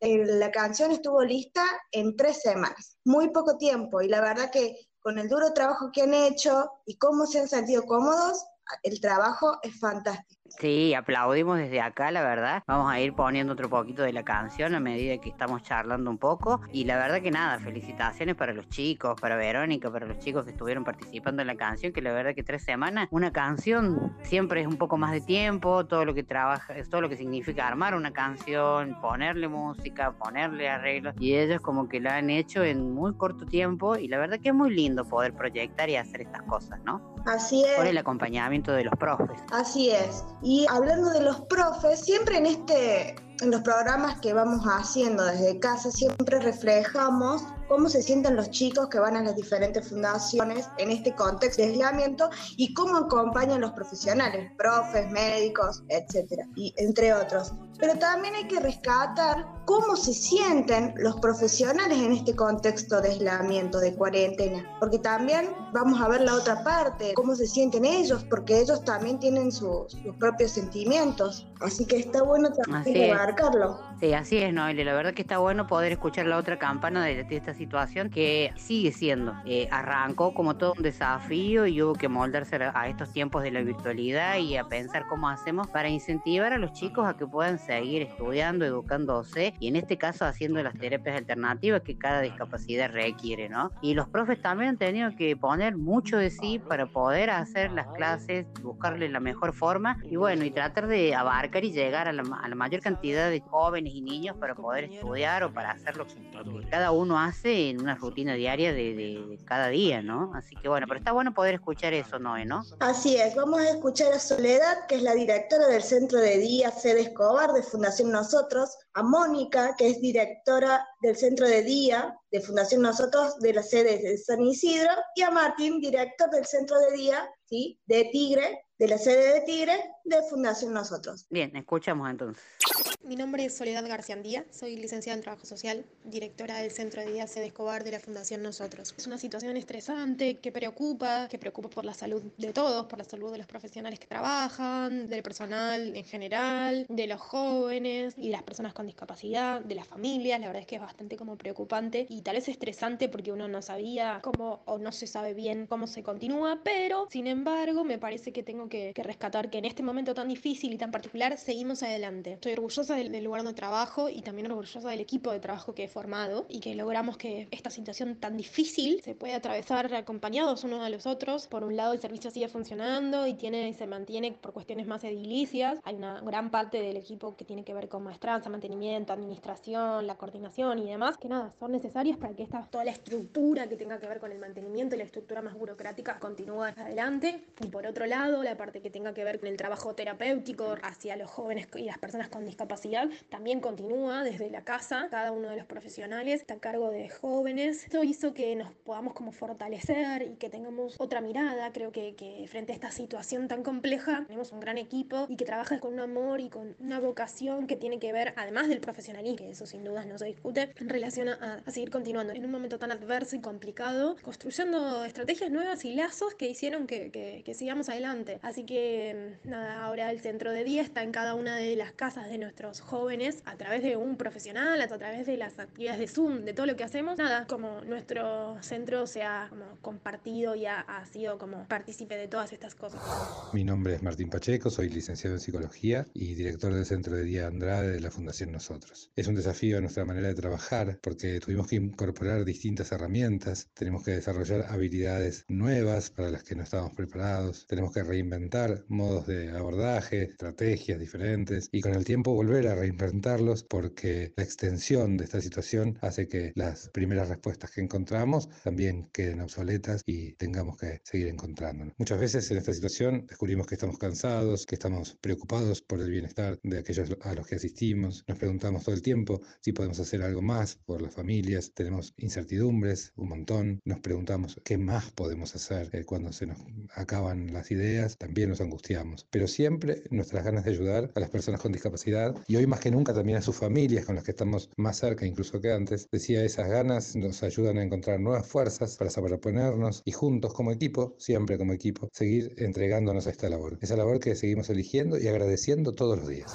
Soy Mónica González, directora de uno de los centros de día de San Isidro de Fundación Nosotros. A partir del momento en que se decretó el periodo de aislamiento en marzo, los profesionales del centro de día tuvimos que reinventar nuestra labor diaria. Fue un gran desafío ya que tuvimos que aprender a utilizar la tecnología en una forma que no estábamos habituados normalmente. También lograr que la interacción entre los concurrentes con sus pares y los profesionales pueda ser sostenida. Actualmente seguimos buscando formas creativas para que las actividades convoquen a los concurrentes y puedan seguir siendo estimulados de la mejor manera posible desde lo cognitivo, social, recreativo y ocupacional. Día a día es un desafío que lleva muchísimas horas frente a pantalla. Creo que lo que más resalta en este momento es la capacidad profesional de las personas del equipo, continuar la labor profesional más allá de cualquier adversidad o dificultad y la creatividad con la que se logra diariamente seguir trabajando para nuestros concurrentes ahora en forma online. Buenísimo, Noelia. Bien, bien por los audios. La verdad que está bueno que la gente pueda escuchar la opinión desde quienes trabajan y tienen un- una dura labor, una ardua labor, porque hay que mantener eh, esta cuestión de, de poder estar y acompañar a los jóvenes, a los niños en estos tiempos, sobre todo cuando tenés alguna discapacidad y cuesta un montón. La verdad que venimos pasando esta situación lo mejor que podemos y está bueno poder escuchar del otro lado también porque, bueno, siempre decimos los chicos, los jóvenes, los niños y nos olvidamos de la otra parte que es fundamental, que son los educadores o los terapeutas o quienes acompañan, ¿no? En este proceso de la pandemia. Así es, y lo que más destaco que en estos tres audios, lo que más, la palabra que más destaco es reinventarse. Se han tenido que reinventar, utilizar la tecnología, totalmente. utilizar las aplicaciones para seguir brindándoles la contención a través de la virtualidad para los chicos, porque es algo que a pesar de todo el contexto que estamos viviendo, lo tienen que seguir haciendo, los chicos lo tienen que seguir recibiendo para mejorar su calidad de vida. Así es, ¿no? Eh, Aparte es eh, reinventarse, es una palabra muy usada y la verdad que el tema de la virtualidad y las aplicaciones es todo un tema, porque no todo el mundo está canchero con el tema de aprender, de usar el internet, de usar el teléfono, de usar la computadora, estas plataformas que si bien es cierto tienen algún grado de dificultad, quizás para unos más, otros para menos, pero es todo un tema y hay que, todo eso lleva un tiempo y un proceso de trabajo. Y bueno, gracias a Dios se ha podido eh, ir, caminar todo esto y bueno, definitivamente eh, hablamos a nivel educación, de- hablamos de los estudios, de los acompañamientos que a veces hacemos en los centros de rehabilitación y con los profesionales, indirectamente lo que es educación no se va a volver este año, se, se está hablando del año que viene recién, o sea, ya definitivamente ya no se habla más del tema porque ya no se va a volver a las clases. Y por otro lado, bueno, las- los centros de rehabilitación y los hogares de día que están pidiendo, porque están levantando sus voces para pedir que se pueda volver, que puedan abrir sus puertas con todos los protocolos pertinentes, porque los chicos que tienen alguna dificultad, discapacidad, necesitan seguir rehabilitándose, necesitan de este acompañamiento de sus profesores, de sus terapeutas, y eso es lo que está faltando, y eso es lo que se está trabajando y es lo que se está visibilizando un poco y están como movilizándose en ese tema para que se vuelvan a abrir las puertas de, los lugares donde se rehabilitan, de, fundaciones e instituciones que trabajan para la discapacidad y que son un centro de contención y, y de ayuda para los jóvenes y niños, ¿no?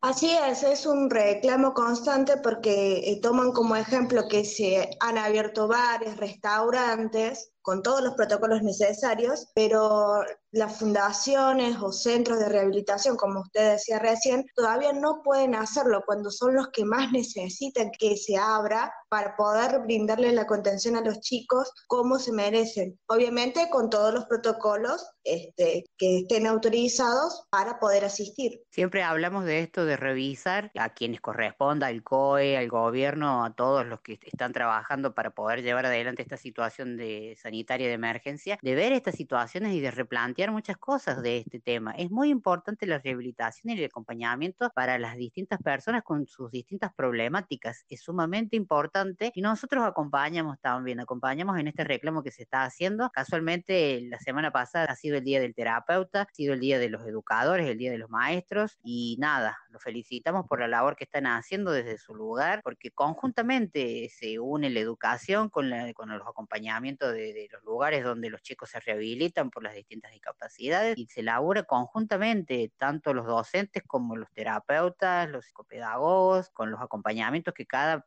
caso necesita. Y es sumamente importante que se revee esta situación como otras tantas que están y que no se tienen en cuenta, pero bueno, para eso estamos los medios, para visibilizar esta situación y obviamente acompañar en los reclamos que, bueno, que cada lugar está haciendo y que, que llegue a los medios y que se visibilice. Como siempre decimos, es muy importante el trabajo de la comunicación y de los medios para poder visibilizar estas situaciones que no están bien y que son sumamente necesarias. Así que bueno, nos sumamos a los reclamos, saludamos a, la- a los chicos que han hecho la canción, que bueno, que ya la vamos a escuchar otro poquito. Y bueno, y felicitamos. Y de paso, nos unimos desde distintos caminos para saludar a todos los educadores, a los terapeutas, que como bien dije hace un rato, la semana pasada ha sido su día. Y bueno, nada, ¿alguna cosa más para destacar, Noé? No, básicamente eso, saludar a toda la fundación que nos ha brindado esta comunicación, a cada uno de los directores de las sedes, porque la verdad que en este tiempo de aislamiento, por el contexto social que estamos viviendo, el hecho de que se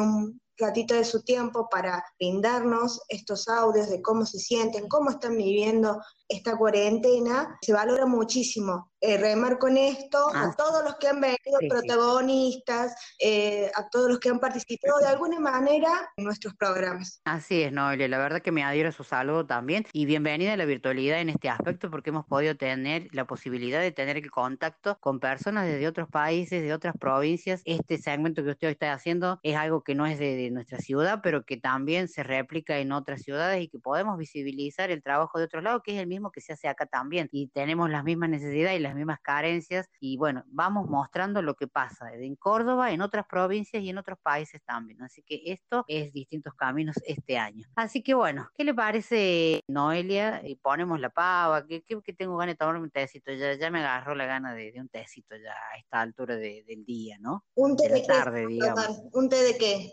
¿Qué va a elegir hoy? Ah,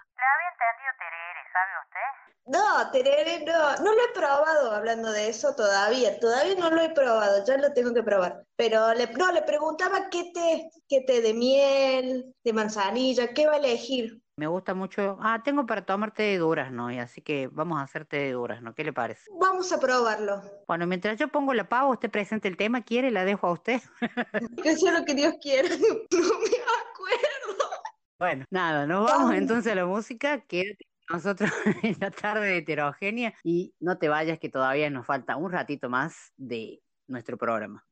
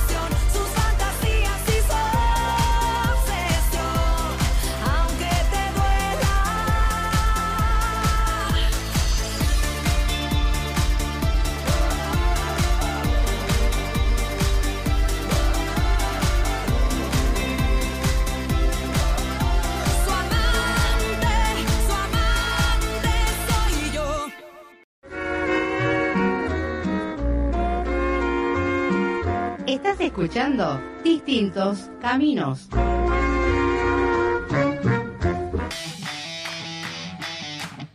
Seguinos en Spotify y volvé a escuchar la entrevista que tanto te gustó. Búscanos como Distintos Caminos.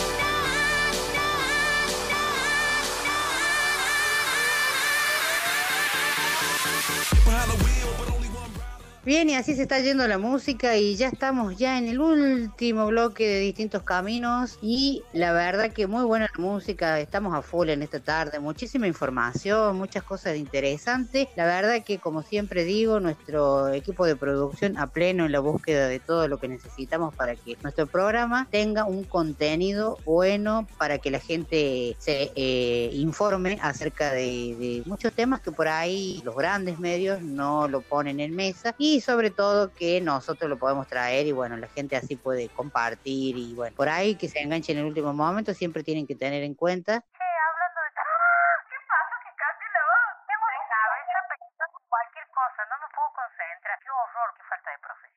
Dale, dale. Ahora Dale, sí volvé. dale, vamos. Mucha información que, bueno, pues replicamos en nuestras redes sociales para que eh, vos que estás del otro lado lo puedas compartir. Y si no, bueno, ya sabes, nos podés volver a escuchar a través de iVoox o también de Spotify, que nos pueden buscar como distintos caminos, que la verdad que tenemos muchos suscriptores que nos escuchan y que se descargan los programas, ¿no? Así que está genial. Bueno, hemos llegado ya al final del programa, pero bueno, no vamos a dejar de pasar la posibilidad de saludar. A, ha sido el Día de los Educadores, el Día de los Maestros semana pasada y la verdad que ha sido un día raro desde la virtualidad. Habrán tenido que conectarse, ha habido mucha cosita de Zoom, mucha cosita de Google Meet, los regalitos que han llegado a la casa de las maestras a través de, de la gente que hace repartos y que lleva delivery, así que no ha pasado desapercibido. Y la verdad que felicitamos a todos los maestros porque han tenido este tiempo que hacer, como lo hablamos en el bloque, eh, en uno de los bloques, ¿no? Es una tarea bastante difícil en estos tiempos. Y yo, la verdad que en mi época escolar, eh, poco y nada, hay como que algunas cosas que recuerdo, pero veo que siempre uno tiene una maestra que no se lo olvida más. Bueno, yo creo que no me voy a olvidar nunca a mi maestra de primer grado con su guardapolvo rosa, la señorita Nelly. Ah, sí me acordaré yo. Y la habré hecho renegar porque toda la vida fui tremenda, así que pobre. Y encima todas las maestras las he hecho renegar. En tercer grado tuve la señorita Marta. Era más mala, pero uno cuando es chico la ve mala, pero la realidad es que cuando ya te haces grande comprendes que no era malo, sino que te estaba enseñando a, y te estaba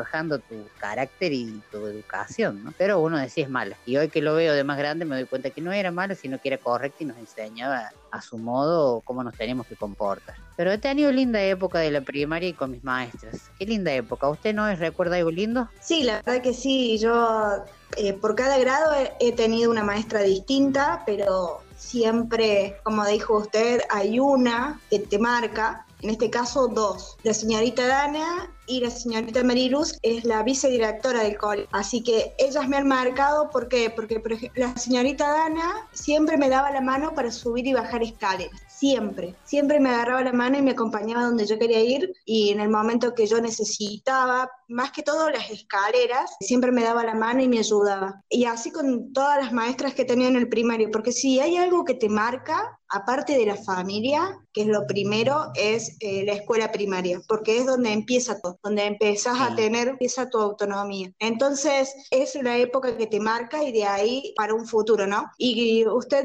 decía que este año es más la virtualidad. En su momento me acuerdo que todos los 11 de, de septiembre se llevaban regalitos a las maestras o se ponía plata para que se le hiciera una torta, un regalo grande, y siempre ese día no se estudiaba, sino que se llevaban merienda para compartir, eh, gaseosas, jugos, y todo ese día era eso, era comer todos juntos para disfrutar y agasajar a, a cada uno de los maestros. Sí, qué lindo recuerdo, la verdad. Qué lindo recuerdo eso de llevar para compartir y cosas, ¿no? El regalito, hacerles las tarjetitas. Qué linda época, la verdad que por ahí uno cuando es chico no tiene noción de lo tiempo de estar en, el- en la escuela y vivir esas épocas. Después de grande te das cuenta y volverías a, a pasar todo eso. Y cuando uno es chico quiere pasar esa etapa volando porque lo vive uno así. Y es una época tan linda y eso de las maestras, de poder disfrutar eso, no, la verdad que son cosas muy lindas, muy lindos recuerdos. Yo no sé si habrá alguna de mis maestras que, que todavía esté, la verdad que no tengo ni idea, yo mm, eso no lo, no lo sé. Eh, sí me enteré hace un tiempo que una de mis señoritas había fallecido. Con esto de la virtualidad hemos podido juntarnos los compañeros de la promoción 88, del José María Bedoya, y siempre nos recordamos de las maestras, siempre cada uno tenía una, una maestra preferida y nada, siempre nos acordamos de, de algunas. Y en quinto grado tuvimos la señorita Griselda y esa sí que era brava, Eh, nos retaba porque también éramos revoltosos, es lógico. Antes la palabra de la maestra o el reto era una cosa importante y nosotros hacíamos caso. Hoy las maestras tienen que adecuarse a la realidad de que los chicos están un poco más tremendos y más liberales en algunos aspectos y eh, ha cambiado la forma de educación, de yo estoy hablando a la época ha cambiado muchísimo. Pero nada, son cosas que uno no se las va a olvidar nunca. Pablo, ¿usted tiene algo para contar de alguna maestra? ¿Se acuerda algo? ¿Qué pasó con usted? Se me viene a la cara varias maestras que he querido y varias que he odiado, pero no mucho de lo que, como de los festejos. En la primaria, sí me acuerdo de los festejos en la secundaria. Y la secundaria es como más dif- es diferente. Después eso, eh, viene el día del profesor también, que es diferente, pero la maestra es como que lo que no- es como dijo Noel, es lo que no- más nos ha marcado en la niñez y nunca nos los vamos a olvidar. Así que nada, saludamos y felicitamos. Si hay algún maestro que esté escuchando, les deseamos que, que haya tenido un excelente día y bueno, nada, adecuarse en estos tiempos y sabemos del trabajo que están haciendo, que están llevando adelante y nada, no está siendo fácil en esta época. Así que bueno, el último tema del programa lo dedicamos a, a los maestros y a las maestras, a los educadores. Y bueno, antes de irnos, vamos a, a llamar a la solidaridad, que la semana pasada también lo dijimos, que la gente que ha estado con el coronavirus, que ha pasado por la infección y por ha estado en cuarentena, ha estado enfermo con ese tema, que no dejen de ir a donar plasma, que no dejen de ir al Hospital Rawson a donar plasma, porque es sumamente muy, muy, pero muy importante. Eh, nosotros ya compartimos en, en uno de los bloques un audio donde invitan a la gente a que, a que se acerque al Hospital San Roque a donar plasma porque es sumamente importante y es de mucha ayuda. No se requiere gran cosa, el que ha donado sangre es muy parecido, lo pueden hacer en el San Roque Viejo, donde están atendiendo para recolectar los donantes y el plasma. Pueden llamar por teléfono, que también vamos a estar haciendo un posteo, y en el audio también está el número de teléfono. Pueden llamar para pedir un primer turno, que en ese turno te vas y te presentas, te sacan una muestra de sangre y esa sangre la estudian para ver si tu plasma sirve para poder utilizarlo. Tarda alrededor de 10 a 15 días y te vuelven a llamar para después ya eh, sacarte sangre y bueno, no es nada del otro mundo. El que dona sangre es que te ponen en una máquina donde te extraen la sangre, separan el plasma y tus glóbulos rojos vuelven a tu organismo, o sea que no te vas a descomponer, no te va a pasar nada. Piden que sean personas que pesen más de 50 kilos, que no tengan ninguna patología preexistente tipo como hepatitis, por ejemplo, o alguna infección de infecto contagiosa como puede ser SIDA o piden que esas personas no, y sobre todo que no te hayan quedado secuelas después de haber estado infectado con el coronavirus, secuelas que pueden ser pulmonares o cardíacas. Así que, pero todo eso cuando vos vas te van a preguntar, te van a hacer como una rutina de preguntas para evaluar todo eso. Eh, no tenés que haber, eh, tener tatuajes hechos en este tiempo, ni piercing tampoco, y tenés que ir con un desayuno liviano, no haber tomado lácteos y sobre todo que lo que tomes de infusión que sea con mucha azúcar y llevar líquido. Eso es lo que están pidiendo. Están atendiendo en el Hospital San Roque de 8 a 14, pero tenés que llamar previamente para que no se amontone la gente por el tema del distanciamiento físico y te dan un turno que, bueno, cuando vos llegas ya te están esperando. Así que no cuesta nada, es un ratito y pensá que lo haces para ayudar a otras personas y seamos un poco solidarios y empáticos con lo que está pasando y bueno, hacelo. Nosotros después vamos a estar haciendo los posteos y vamos a a compartir toda esa información. Bueno, llegamos al final del programa, la verdad que se nos ha pasado volando. Agradecer como siempre a toda nuestra audiencia que está atentos con nosotros y bueno, agradecerles infinitamente como siempre, no seríamos nada si ustedes no estuvieran al otro lado. Chicos, les agradezco un montón a ustedes por estar como siempre y bueno, nos estamos yendo, la saludamos a Rocío, a Milena que está ahí en las redes sociales, Pablo, muchísimas gracias a usted por estar como siempre, Noelia, y nos vamos yendo. ¿Qué les parece? ¿Con buena música, Pablo? Con buena música y como venimos desde hace ya dos programas, vamos a ir con temas primaverales. Esta vez nos vamos a ir con Mi Primavera de Grupo Zaprea, Pam y Puli de María. Buenísimo. Esto ha sido Distintos Caminos y les habla Mariela Sosa, se despide y nos volvemos a encontrar el próximo martes. Chau, chau.